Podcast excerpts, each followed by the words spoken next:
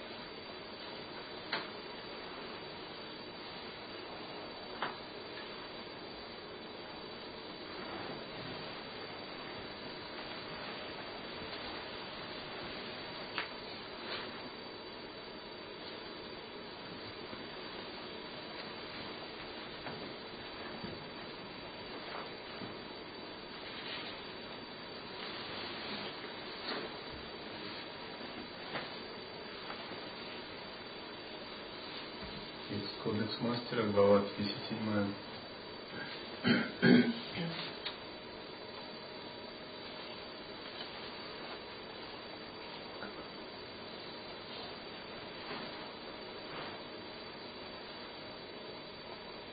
Возвращение короны. Признание факта своего величия.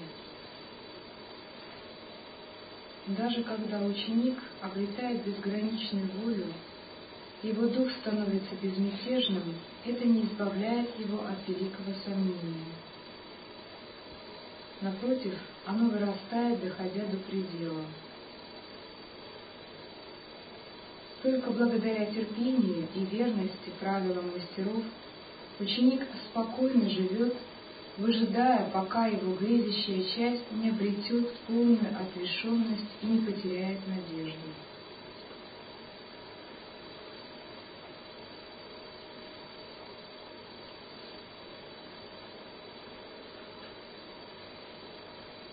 Практика божественной гордости основывается на отрешенности, на отсечении «я».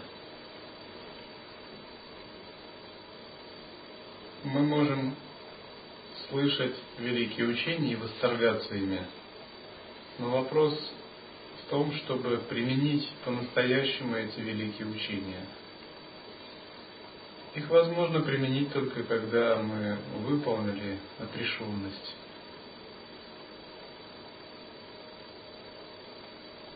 Даже когда мы внешне пытаемся отрешиться, вновь и вновь внутренние тонкие кармы всплывают, как бы напоминая нам, смотри, а я здесь. Ты думал, что ты отрешился, а я все равно здесь. И мы вновь и вновь должны обращать внимание на эти тонкие кармы и порождать снова и снова отрешенность от них. И часто мы видим, насколько изощренны тонкие кармы, что мы от них отрешаемся так, а они отсюда выходят.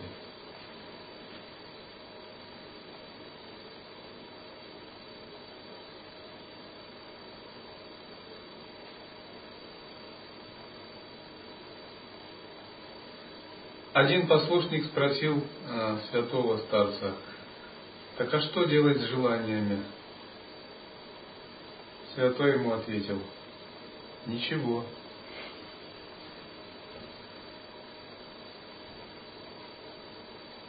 Надо понять, что нам с желаниями не по пути. Нам в другую сторону, совсем-совсем другую. Потому что желания, если их развивать, множатся до бесконечности и являются путем в ад, в мир животных, в мир предков – и этому не будет конца. Нам совсем в другую сторону. Поэтому лучшее, что мы можем делать, это сказать решительное «нет» всем желаниям. Даже такое твердое и категорическое. При этом нужно это делать мудро, Поскольку желания имеют свою силу. Желание – это жизненная энергия в теле. энергия, которая остановилась в конкретных каналах. И энергия в чакрах равносильно желанию жить, если энергия не движется. Поэтому если мы прямо попытаемся как-то взять и сломать просто эти желания, согнуть бараний рог, показав, какой мы сильный, надавить как-то на себя, может быть, нам это и удастся на некоторое время. Но потом мы увидим, что наша жизненная сила бунтует. Правильный способ отрешиться от желаний совладать с ними – это найти их источник. Это как побороть их, не борясь.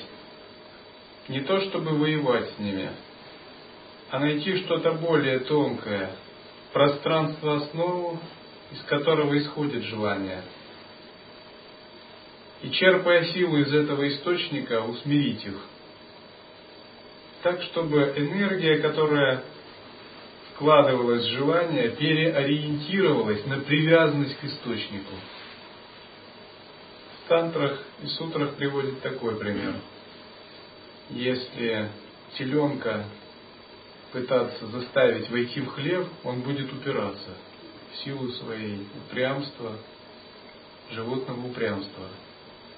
Но если макнуть палец в молоко и дать ему слезать, то он без труда пойдет за пальцем, поскольку ему понравится молоко. Эго подобно такому упрямому теленку. Даже когда часто мы слышим высокие истины, на подсознательном уровне эго чувствует, что у него есть как бы все равно устойчивая тенденция следовать за желаниями. Но когда мы показываем эго красоту, величие, радость от соприкосновения с Абсолютом, с пространством великого ума, это эго начинает чувствовать, где его настоящее счастье. И оно вместо врага становится помощником. Оно само помогает йогину стремиться к абсолюту. Тогда йогин забывает о желаниях так же, как забывает о какой-то ненужной вещи. Это более высокая отрешенность от желаний. Именно такое самоосвобождение, когда относительное «я» крепко привязано к Абсолюту, и день и ночь, днем и ночью о нем думает и его созерцает, и получает силы от него, позволяет без труда расстаться со всеми мирскими кармами, забыть о всех планах мирских, о всех желаниях. Другими словами, для святого быть связанным желанием – это просто безумие. Для святого строить мирские планы – это просто равноценно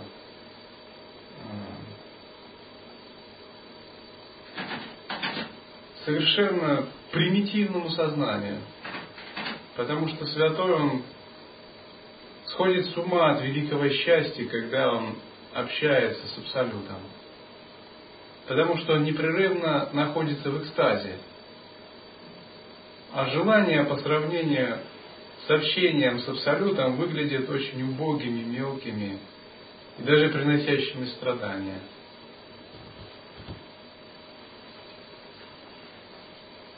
Рамакришна как-то помолился, чтобы узнать, как чувствуют себя мирские люди, связанные желаниями, на некоторое время. И когда ему было дано почувствовать так, он упал, корчась от боли, и когда упал, упал головой и выбил себе зуб. То есть для него это было такое шоковое состояние, потому что сам он привык находиться всегда в великом блаженстве. Святой всегда, чем бы ни был и чем бы ни занимался, находится в таком великом блаженстве от созерцания абсолютного ума Всевышнего Источника. Бог горит в его душе, в его глазах, в его сердце, в его языке, в его уме. Он его ест во время просада, и он видит его, когда он спит.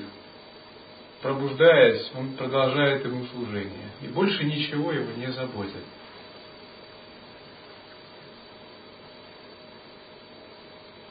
Когда одного старца спрашивали, вот у того послушника вот такие желания, почему он так делает это, и почему у него проблемы, он имел обычно так отвечать, а потому что жениться хочет.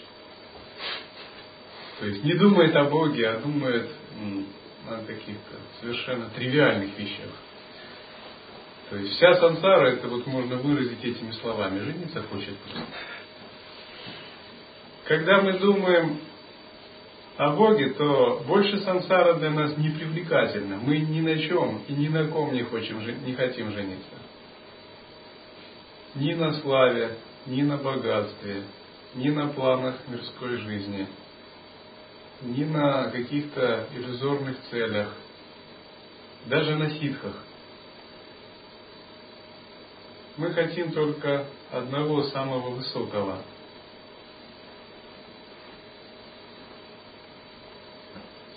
И когда мы крепко-накрепко, благодаря созерцанию, привязываем свой ум к Абсолюту, то такой позитивный отказ происходит естественно. Тогда больше нет нужды страдать от чего-либо, связывать свой ум избытком мирских мыслей, забот или разговоров. Все становится очень просто – вы непрерывно находитесь в абсолюте. А все остальное как бы между делом, играючи. Вас больше не терзают желания, цели. Вы не погружаетесь в сложные взаимоотношения с другими, выяснение отношений. У вас как бы не происходит перемены настроения от э, экзальтации и радости к депрессии и угнетенности или злословия у вас непрерывно ровное состояние. Это состояние блаженства, которое не является чем-то пресным или монотонным, а которое постоянно углубляется, растет, становится непрерывно еще более глубоким. Словно вы изумляетесь каждую секунду, словно вы открываете один уровень благоговения перед другим – а за этим уровнем благоговения открывается следующий, и этому нет конца просто. И вы настолько в шоке от этой контакта с этой великой реальностью, в позитивном смысле в шоке, словно вы живете каждую секунду и умираете. И за день вы проживаете сотни лет, потому что ваш объем переживаний настолько ярок, глубок, полифоничен и многомерен, что это даже нельзя назвать как-то человеческой единицей времени. Один день приносит вам колоссальный опыт общения с Абсолютом, который, может, другой человек не проживет за десятки лет. Потому что такое переживание настолько ярко, предельно интенсивно,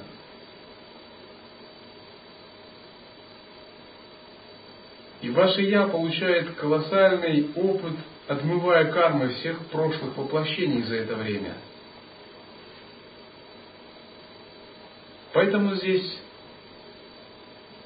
отрешенность приходит позитивно, естественно, сама по себе, за счет великой приверженности.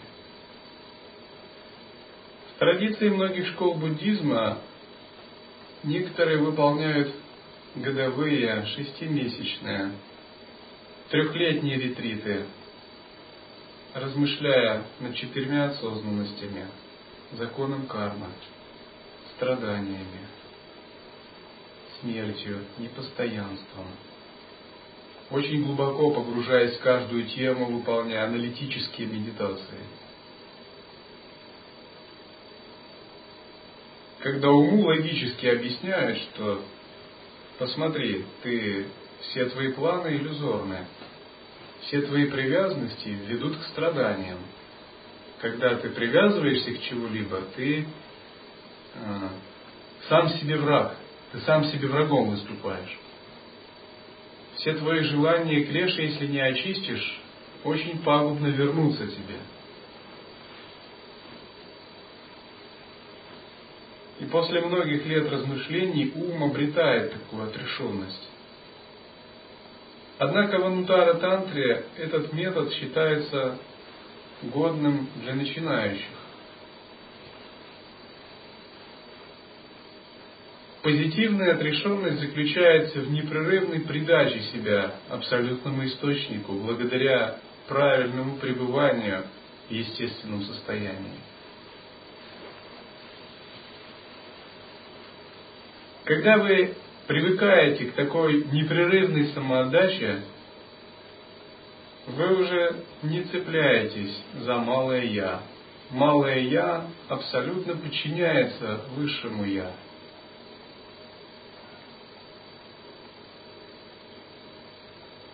И ничто из того, что происходит с малым «я», не вводит йогина в замешательство.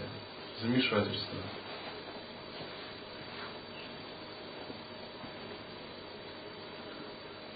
Зная, как раним и неустойчив дух ученика в период великого сомнения, мастер снова и снова убеждает ученика признать факт своего величия как части беспредельного и черпать силу из этого.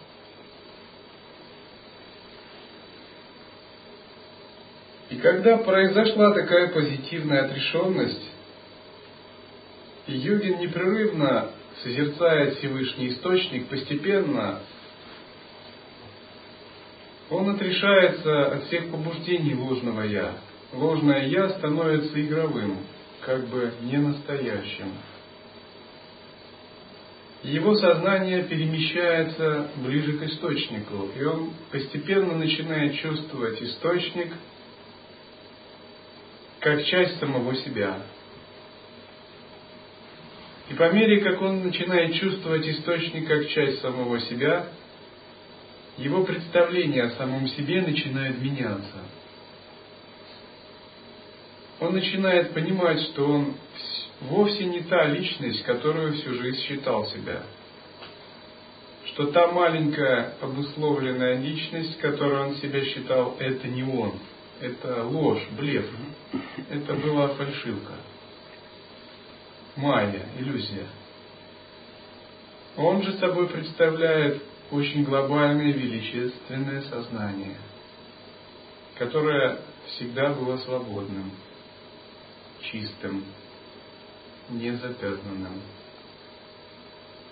не имеющим ограничений от кармы которое было очень глубоким, немыслимо зрелым, сложным, полифоничным, имеющим свободу в бесконечном измерении.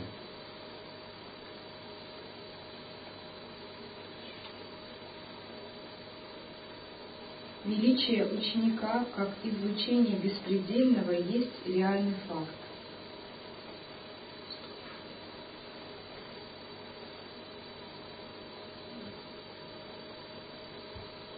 Величие йогина внутри присуще ему. Оно ему присуще с самого начала. Оно присуще ему независимо от его просветленности или непросветленности. Чтобы понять это, можно представить так. В каналах тонкого тела у каждого существа содержатся внутренние деваты, божества – их называют ангелы-хранители. В момент самадхи, в снах, в стрессовых ситуациях, они активизируются и могут показываться йогину. Оберегать, давать наставления, предсказывать. Они могут показываться в виде ослепительного света, в виде божества, которому поклоняешься, в виде ситха, гуру, в виде шара света или неясной фигуры, сотканной света. Их сознание очень глубоко организовано, оно превосходит обычное восприятие человека. И когда человек их воспринимает, он считает их чем-то внешним. Но на самом деле эти существа уже изначально находятся в теле йогина. Но они находятся, как бы не давая о себе знать.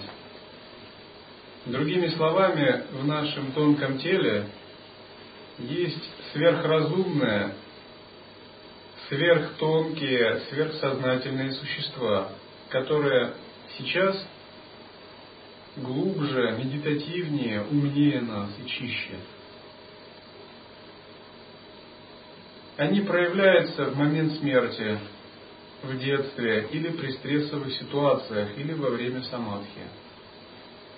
Однако эти существа не есть что-то отдельное от нас.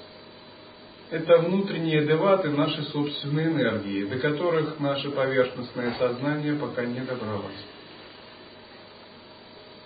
И внутри присущее величие можно понять на примере этих девата. Эти деваты – это мы сами. Мы сами в потенциале. Когда мы практикуем божественную гордость, мы развиваем потенциал этих девата, чтобы они полностью проявились.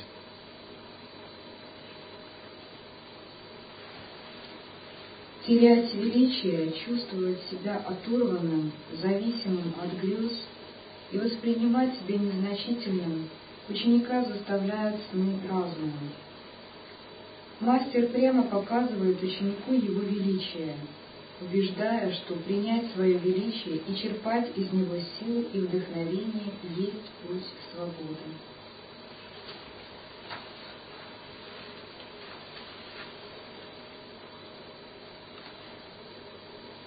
Что заставляет йогина терять свое величие, ощущение бесконечности своего сознания? Что его заставляет чувствовать себя оторванным от абсолюта и считать себя единицей, независимой, считать себя телом? То, что Романа Махариши называют грезы, сны Майи – Грезы – это сбивающая прана, это рябь на зеркале чистого ума. Когда в уме возникает вритти, колебательное движение, вритти возбуждают васаны в энергиях, ум приходит в движение. Это подобно тому, как волны появились на глади озера. Когда ум приходит в движение – если созерцание неустойчиво,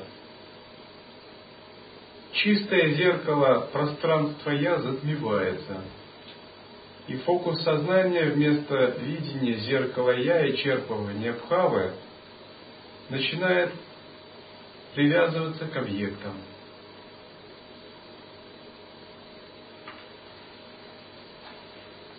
Что есть подлинный путь божественной гордости – несмотря на сбивающую прану, колебания на зеркале ума, все равно продолжать удерживать внутреннее величие, пребывать в медитативном сознании.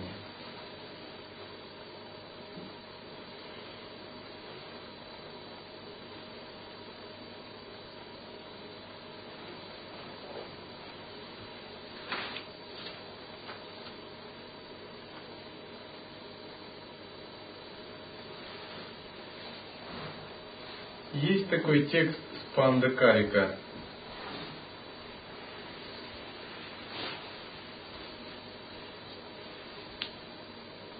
И в нем говорится, тот, чье величие утеряно из-за влияния Кала Татвы, являющийся пищей разных шакти, извлеченных из множества всех звуков, известен как пашу. Когда йогин теряет свое величие из-за сбивающих воздействий тонких пран, воздействия пространства, времени, тонких танматр пяти элементов, то его «я» становится пищей вселенских шакти – становится пищей, означает, что теперь не он направляет свое развитие, а его тонкое «я» подчиняется глобальным вселенским законам, и он с этим ничего поделать не может. И такой йогин известный как Пашу, то есть как низший йогин. Далее говорится, возникновение у него этой идеи отнимает вкус высшего бессмертия и приводит к несвободе. Принцип божественной гордости – это вкус бессмертия. Когда наше медитативное сознание затмевается, у нас этот вкус отнимается, и мы становимся вот этими пищами вселенских шахти. Но эти вселенские шахти еще известны как прокрытие, материальная природа, которая имеет ну, свои программы –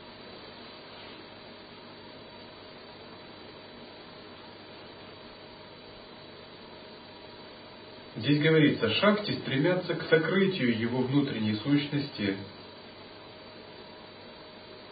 Внешние вселенские силы природы стремятся к сокрытию сущности человека.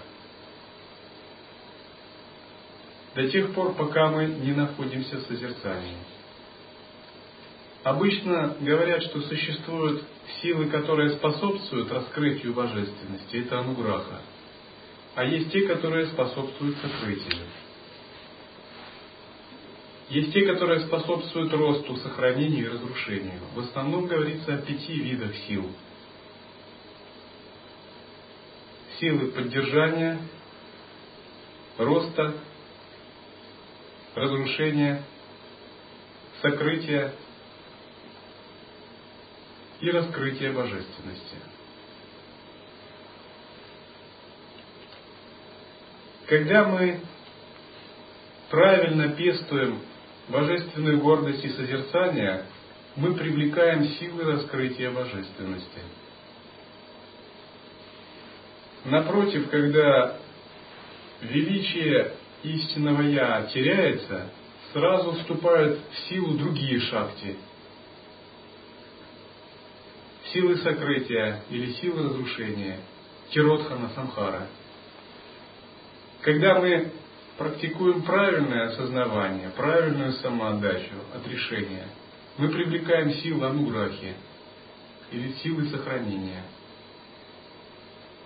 Когда ум входит в другое видение, привлекаются другие силы. И здесь даже нет выбора. Либо те, либо эти.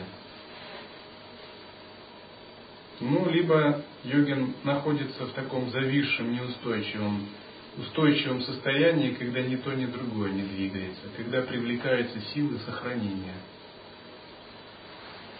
За этими силами стоят различные виды божеств. К примеру, богиня Ануграха описывается как капризная женщина,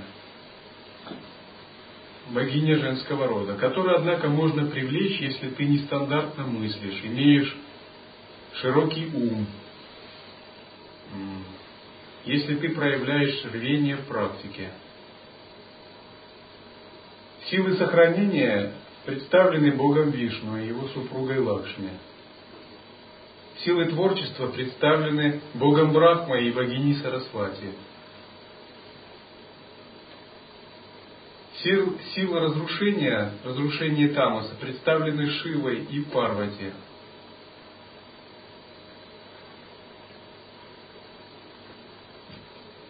силы сокрытия, завуалирования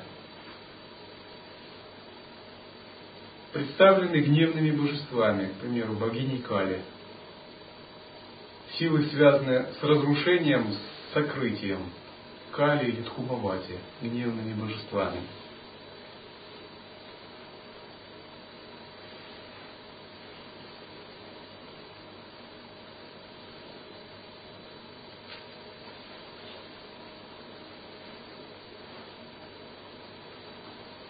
Те, чье сознание не пробудилось, кому трудно сбросить покров над пребыванием своей собственной сущности, те падают в ужасный, труднопреодолимый поток сансары.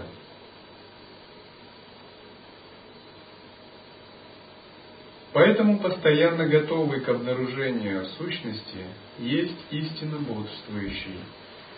Он быстро обретет собственную сущностную природу.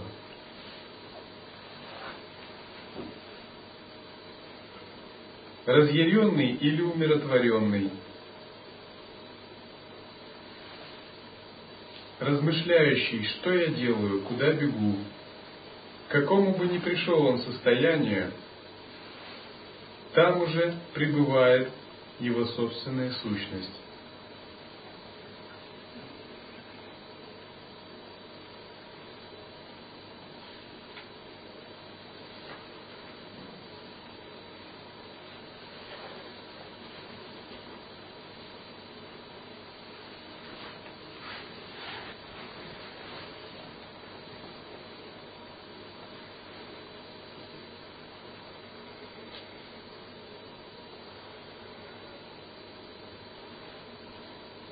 Так поддерживать принцип естественного состояния, это означает непрерывно обнажать внутреннее величие.